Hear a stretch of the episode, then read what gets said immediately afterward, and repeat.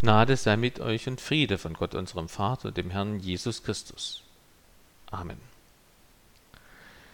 Liebe Gemeinde, komm, Herr Jesu, sei du unser Gast.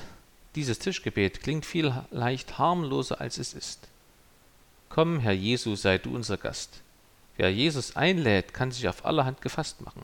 Worauf? Das erfahren wir aus dem heutigen Predigtext. Er steht bei Lukas 7, Verse 36 bis 50.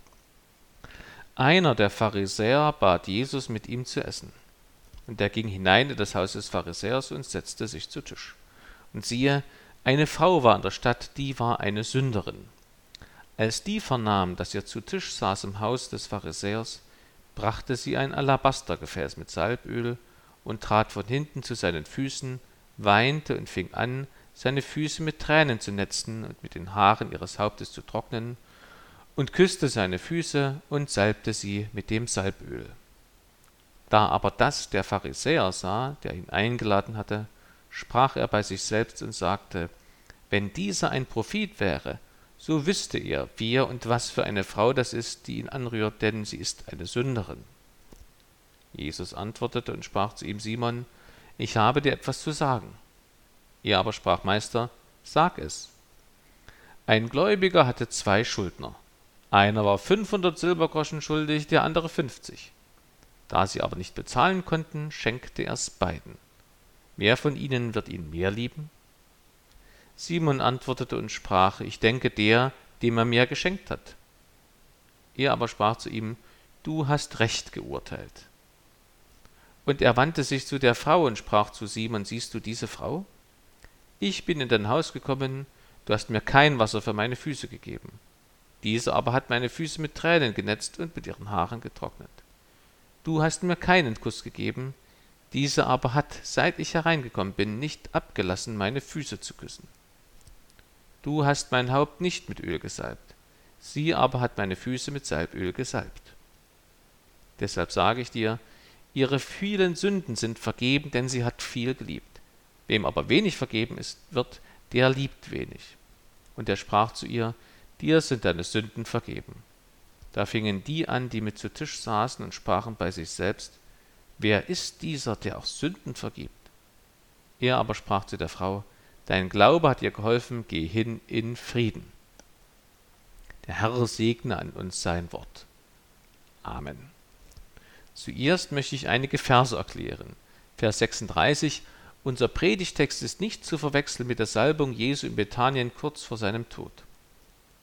Die Pharisäer sind eine jüdische Gruppe von Männern, die eifrig die Bibel studierten und mit besonderem Ernst die Gebote Gottes einhalten wollten. Ihr Name bedeutet übersetzt die Ausgesonderten. Sie sonderten sich selbst ab vom Rest des jüdischen Volkes, der es nicht immer so genau mit den Geboten nahm. Zu Tisch setzen heißt wörtlich sich zu Tisch legen. Man lag mit dem Kopf zum Tisch gerichtet auf einer Liege, der linken Hand stützte man den Kopf, mit der rechten bediente man sich an den Speisen. So konnte die Frau von hinten an Jesu Füße herantreten. Der Pharisäer besitzt ein Haus, er ist nicht arm. Vers 37. Damals standen bei solchen Gastmälern die Türen des Hauses offen und es war möglich und üblich, dass sich sogenannte Zaungäste einfanden, um zuzuhören oder auch mitzudisputieren. So kam die Frau ins Haus. Sünderin war die Frau entweder, weil sie eine Prostituierte war oder weil sie die Ehefrau eines Sünders war. Alabaster ist eine sehr häufig vorkommende Gipsart. Es hat eine gewisse Ähnlichkeit mit Marmor. Salböl ist teures Parfüm, was etwa zwei Jahresgehälter kostete. Die Sünderin ist offensichtlich auch nicht arm. Wir sehen, Jesus ist für alle Menschen da. Er kümmert sich nicht nur um die Armen, sondern auch um die Reichen. Jesus will jeden Menschen retten, weil Jesus jeden Menschen liebt. Vers 41. Ein Silbergroschen war ein Tageslohn, 500 Silbergroschen entsprachen etwa zwei Jahresgehältern. Vers 42. Das Wort für schenken heißt wörtlich vergeben oder begnadigen. Da steckt das griechische Wort für Gnade drin. Dadurch sagt uns Jesus, Vergebung ist Gnade. Vers 44. Üblich war das Bereitstellen von Wasser. Das Füße waschen war Aufgabe der Diener oder der Gast wusch sie sich selbst. Vers 45. Eine Art Bruderkuss zur Begrüßung war damals üblich unter Männern, die sich schätzten. Vers 47. Ihre vielen Sünden sind vergeben, denn sie hat viel geliebt. Ich möchte zwei Missverständnisse dazu ausschließen. Erstes Missverständnis ist Werkgerechtigkeit. Nach dem Sinne, die Sünderin habe sich durch ihren Liebesdienst an Jesus die Sündenvergebung verdient. Nein, denn das Gleichnis von den zwei Schuldnern sagt das Gegenteil. Auch sonst wird in der Bibel betont, dass die Sündenvergebung gratis ist. Dass die Frau viel geliebt hat, könnte sich auch auf Gott beziehen. Sie hat Gott viel gelebt, geliebt, indem sie Jesus salbte und wusch. Diese Liebe ist Glaube, deshalb ist ihr vergeben. Oder die Frau muss, weil sie Jesus ja schon vorher gekannt hatte, vorher schon Vergebung von ihm erfahren haben. Eine Verstehenshilfe bietet der Bericht von Jesus und den zehn Aussätzigen in Lukas 17. Als Jesus sie zu den Priestern schickt, werden sie alle rein. Aber nur zu dem einen, der danach zu Jesus kommt und sich bedankt, der also die Heilungs- und Vergebungszusage von Jesus annimmt, sagt Jesus, dass sein Glaube ihn gerettet hat. So kann man auch in unserem Predigtext in Vers 48 eine zweite Vergebungszusage hören. Und in Vers 50 sagt Jesus exakt dieselben Worte wie zu dem geheilten Aussätzigen, dein Glaube hat dich gerettet. Man könnte den Satz in Vers 47 sinngemäß so übersetzen, ihr sind ihre vielen Sünden vergeben worden, das sieht man daran, dass sie mir jetzt so viel Liebe gezeigt hat. Zweites Missverständnis dabei, man müsse erst viel sündigen wie die Frau und das dann vergeben bekommen, bevor man so lieben könne wie sie. Nein, sondern wer Jesus kennenlernt, der merkt, wie schwer auch seine kleinste Sünde wiegt und dass auch er Vergebung nötig hat. Denkt an Römer 6. Da heißt es, sollen wir denn in der Sünde beharren, damit die Gnade umso mächtiger werde? Das sei ferne. Komm, Herr Jesus, sei du unser Gast. Wer Jesus einlädt, kann sich auf allerhand gefasst machen. Interessanterweise lernen wir hier zwei Menschen kennen, die zu Jesus wollen. In vergangenen Jahrzehnten war ein vermeintlich moderner Spruch beim Gemeindeaufbau, wir müssen unsere Gemeinden aus einer Komm-Struktur in eine G-Struktur umwandeln. Wir sollten nicht meinen, dass die Leute zu uns bzw. zu Jesus kommen. Wir müssen zu ihnen hingehen. Und tatsächlich sendet uns Jesus in alle Welt. Aber selbst als Paulus in Philippi evangelisierte, traf er dort auf Menschen, die von sich aus zu Gott hingingen, nämlich Frauen, die sich am Fluss vor der Stadt trafen, um zu beten. An unserem Predigtext sehen wir, dass es in der Bibel beides gibt, sowohl Komm-Struktur als auch G-Struktur. Simon jedenfalls ist offen für Jesus, will ihn kennenlernen und bittet Jesus deshalb zu sich. Er stellt den Kontakt zu ihm her. Und Jesus kommt. Damit zeigt Jesus seine Annahme des Simon an. Und Simon, Simon nimmt Jesus zwar für einen Abend in sein Haus, aber nicht dauerhaft in sein Leben auf. Das drückt er aus durch sein distanziertes, gerade noch so korrektes Verhalten als Gastgeber gegenüber Jesus. Die Sünderin will auch zu Jesus, sie kommt zu Jesus. Sie stellt den Kontakt zu ihm her wie Simon. Ihr gegenüber zeigt Jesus seine Annahme dadurch, dass er sie gewähren lässt, obwohl sie durch ihre Berührung ihn eigentlich unrein macht, so dass er streng genommen das Mahl nicht mehr fortsetzen kann, weil er sonst die anderen ebenfalls unrein macht. Und die Frau, sie nimmt Jesus in ihr Leben auf, indem sie ihm dient wie eine Frau ihrem Mann oder eine Tochter ihrem Vater oder ein Diener seinem Herrn, und indem sie ihr Haar auflöst, was eine sittsame Frau nur zu Hause vor ihrem Mann tat. Dem Pharisäer Simon wird durch Jesus mit dem Gleichnis sein Vergebungsbedarf vor Augen geführt, wie dem König David durch Nathan. Die sündige Frau kann die Vergebungsbereitschaft und Vergebungskraft von Jesus gar nicht fassen. Es ist klar, das Gleichnis von dem Gläubiger, der beiden Schuldnern vergibt, ist auf Gott bezogen. Er ist der gnädige Gläubiger. Simon und die Frau sind die beiden Schuldner. Jesus fasst die gesamte Szene zusammen mit den Worten aus Vers 47: Ihre vielen Sünden sind vergeben, denn sie hat viel geliebt. Wem aber wenig vergeben wird, der liebt wenig. Mit anderen Worten, die Liebe Gottes zu mir bewirkt und ermöglicht meine Liebe zu Gott und zu den Mitmenschen. Wie es in der Bibel heißt, lasst uns lieben, denn ihr hat uns zuerst geliebt. Deshalb möchte ich einige Aussagen des Predigtextes so bündeln. Wem viel vergeben ist, der liebt viel. Darum die Kälte des vermeintlich untadeligen Pharisäers, zweitens daher die Liebe der Sünderin und drittens darin die Chance für uns alle. Zuerst also Wem viel vergeben ist, der liebt viel, darum die Kälte des vermeintlich untadeligen Pharisäers. Ich lese leider häufiger in Predigten, wie die Pharisäer abgekanzelt werden. Das ist öfter unzutreffend. Denken an Jesu Gleichnis vom Pharisäer und Zöllner im Tempel. Was der Pharisäer da sagt, ist nicht falsch oder böse. Jeder Christ und Jude dürfte sich freuen, wenn er so einen Glaubensgehorsam an den Tag legte wie er. Das Einzige, was problematisch ist, durch die Aufzählung seiner guten Werke wird er noch lange nicht von Sünden frei. Deswegen sagt Jesus über ihn auch, dass er nicht gerechtfertigt in sein Haus zurückging. So ähnlich ist es hier mit dem Pharisäer. Wir können viel von seinen guten Eigenschaften lernen und manches auch von seinem schlechten Beispiel. Aber hier, wie bei dem eben genannten Gleichnis, sagt Jesus ihm nicht die Sündenvergebung zu, wohl aber der Sünderin. Wieso? Weil der Pharisäer in seinen eigenen Augen untadelig war, sündlos. Er lädt Jesus zu sich ein und nennt ihn sogar ehrerbietend Rabbi, Lehrer.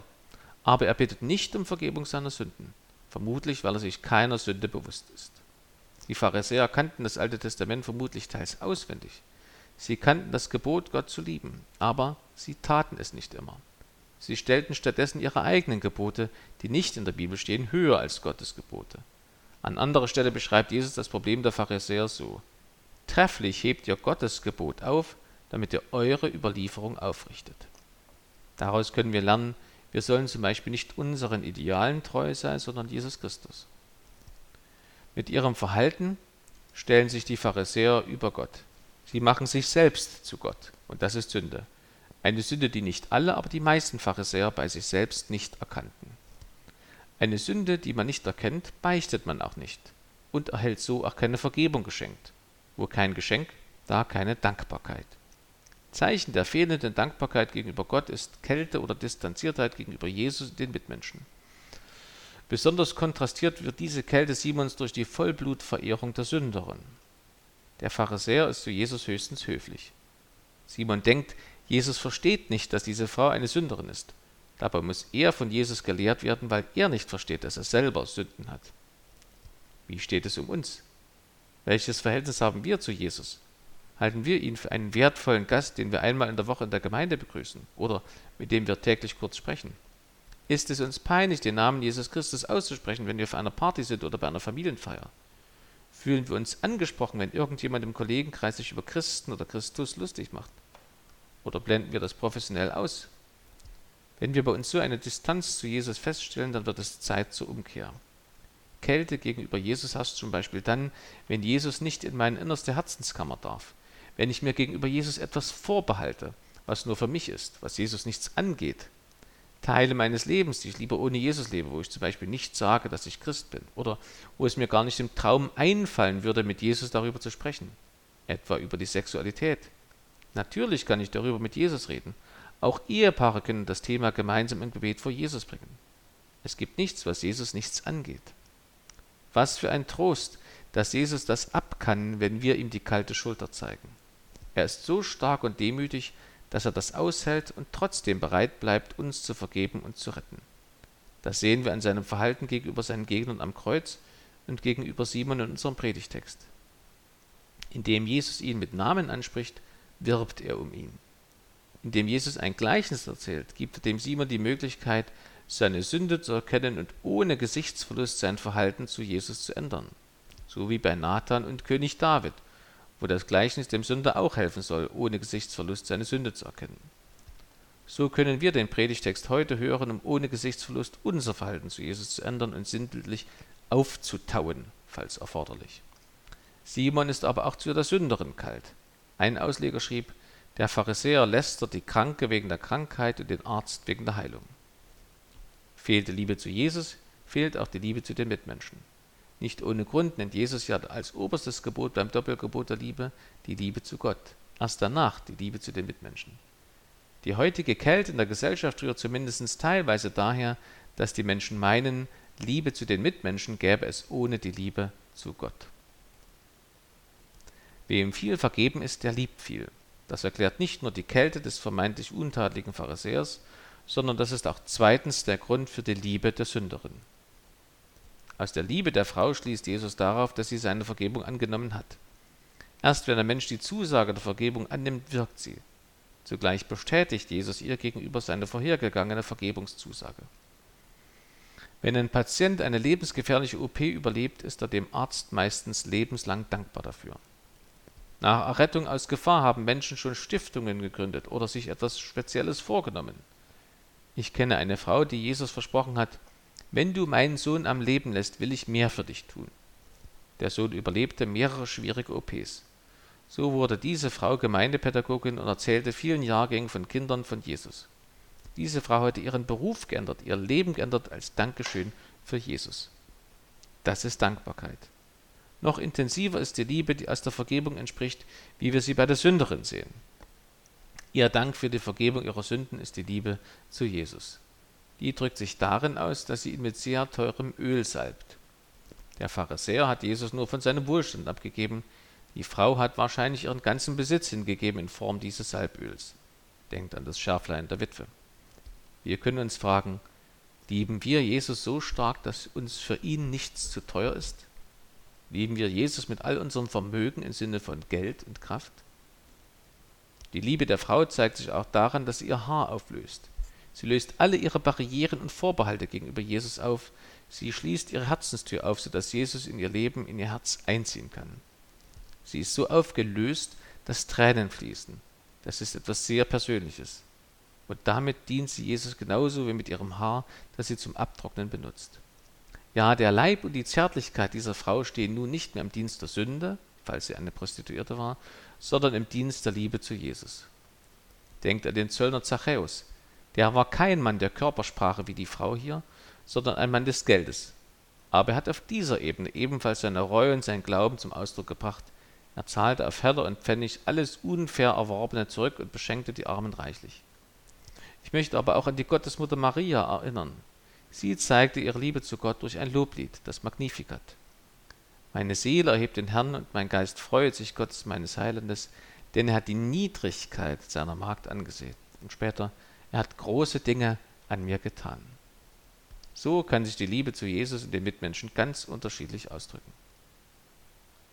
Wem viel vergeben ist, der liebt viel.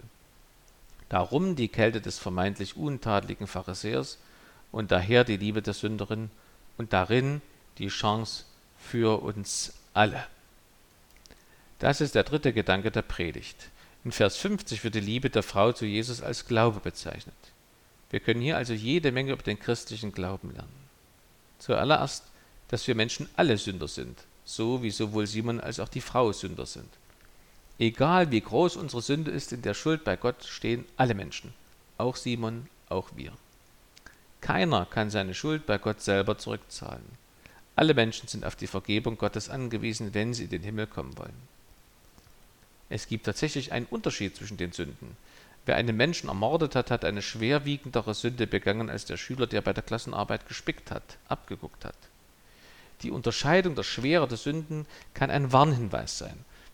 Vorsicht, Pass auf, dass du Jesus trotzdem von ganzem Herzen liebst wie die Sünderin, auch wenn du weniger gesündigt hast als sie. Und Vorsicht, pass auf, dass du dich beim Abwägen der Schwere der Sünde nicht verrechnest und denkst, dass deine in deinen Augen kleine Sünde keine Sünde wäre, wie beim Pharisäer, sonst gehst du in die Verdammnis.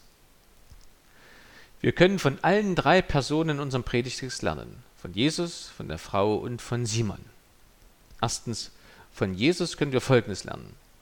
Wir sollten uns im Gespräch mit anderen Menschen, gerade auch mit Nichtchristen, so werbend verhalten wie Jesus zu Simon. Er nennt ihn ja beim Vornamen. Und wir sollten darauf achten, unser Gegenüber nicht argumentativ besiegen, erst recht nicht fertig machen zu wollen, sondern als zukünftigen Bruder oder Schwester gewinnen zu wollen. Jesus tut das dadurch, dass er ein Gleichnis erzählt, das ermöglicht dem Simon ohne Gesichtsverlust seine Fehler zu erkennen und einzugestehen. So können wir im Gespräch versuchen, weniger vom Sünder zu reden und mehr von Jesus. Nicht etwa die Person zu kritisieren, sondern die Sünde. Das geschieht auch dadurch, dass wir unser Gegenüber ernst nehmen, wie Jesus den Simon. Jesus fragt ihn nach seinem Urteil und er gibt dem Simon recht. Wir können von Jesus ebenfalls etwas lernen über seinen Umgang mit der Frau. Jesus erträgt ihre Hingabe. Ich sage bewusst erträgt, weil für Jesus selber das Waschen und Salben seiner Füße keine reine Wohltat war, sondern ihn beschämte, weil es in aller Öffentlichkeit geschah. Wenn es um das geht, was Jesus selber gerne hätte, dann sollen die Menschen nicht ihn salben, sondern ihm nachfolgen. Das freut ihn. Weil jedoch das Waschen und Salben der Sünderin Ausdruck ihrer Liebe zu ihm ist, lässt Jesus es zu.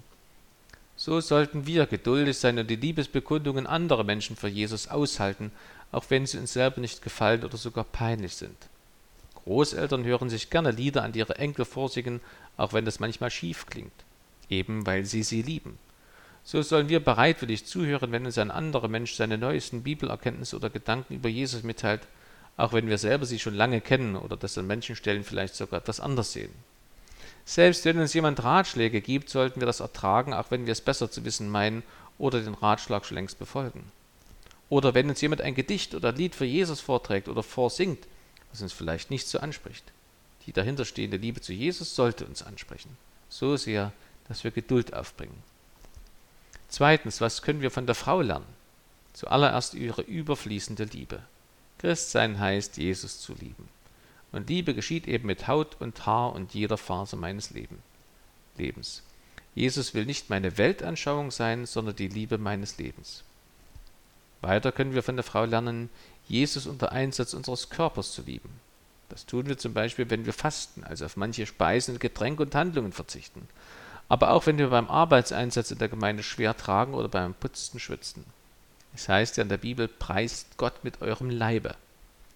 Kein Sex außerhalb der Ehe eines Mannes und einer Frau ist auch ein körperlicher Ausdruck der Liebe zu Jesus. Auch Pilgern gehört dazu. Es kann sehr glaubensfestigend sein, wenn wir unseren Körper einsetzen, um Jesus zu lieben, also ein verkörperter Glaube. Das ist für alle ein Trost, die nicht so gut reden können. Manchmal scheint es ja auch in der Gemeinde so zu sein, als ob der beste Dienst für Jesus der ist, dass man predigt. Aber das ist nicht wahr. Jeder Dienst für Jesus ist kostbar, wenn er aus Liebe zu Jesus geschieht. Weiter, die hingebungsvollen Taten der Frau werden im Predigtext so minutiös erzählt, als ob alle, die damals anwesend waren, sie angestarrt hätten. Dennoch fährt sie unbeirrt fort. So sollten wir unsere Scham und unseren Stolz gegenüber uns selbst und anderen Leuten überwinden und Jesus dienen. Wie leicht erstirbt schon das Tischgebet, wenn man bei McDonalds ist oder wenn Freunde zu Besuch sind. Nein, traut euch trotzdem zu beten. Wie schwer kann es einem fallen, Freunde und Bekannte zum Glaubenskurs, zum Alphakurs einzuladen? Seid so mutig wie die Frau im Predigtext und tut es trotzdem. Es erfordert wohl auch Mut, zum Beispiel zum Marsch des Lebens zu fahren und dort mitzulaufen, vielleicht sogar mit einem Kreuz in der Hand. Die Frau dient Jesus mit ihrem ganzen Besitz. Wie viel setzen wir für Jesus ein? Geben wir den Zehnten, wie in der Bibel beschrieben? Spenden wir fröhlich? Ihr wisst ja, einen fröhlichen Geber hat Gott lieb, steht in der Bibel. Schließlich, es zieht die Frau zu Jesus als Zeichen ihrer Umkehr. So werden wir zum Gottesdienst gezogen, wenn wir zu Jesus umgekehrt bekehrt sind. Der Besuch des Gottesdienstes ist für bekehrte Christen keine Pflicht, sondern ein Herzenswunsch, eine Sehnsucht. Deutlich spüren kann man das bei älteren Geschwistern im Glauben, die aus gesundheitlichen Gründen nicht mehr kommen können zum Gottesdienst. Das ist für sie ein schweres Leid. Meine Bekehrung zeigt sich im Besuch des Gottesdienstes, weil Jesus Christus dort gegenwärtig ist im heiligen Abendmahl, bei den Lesungen und im Leib Christi der Gemeinde.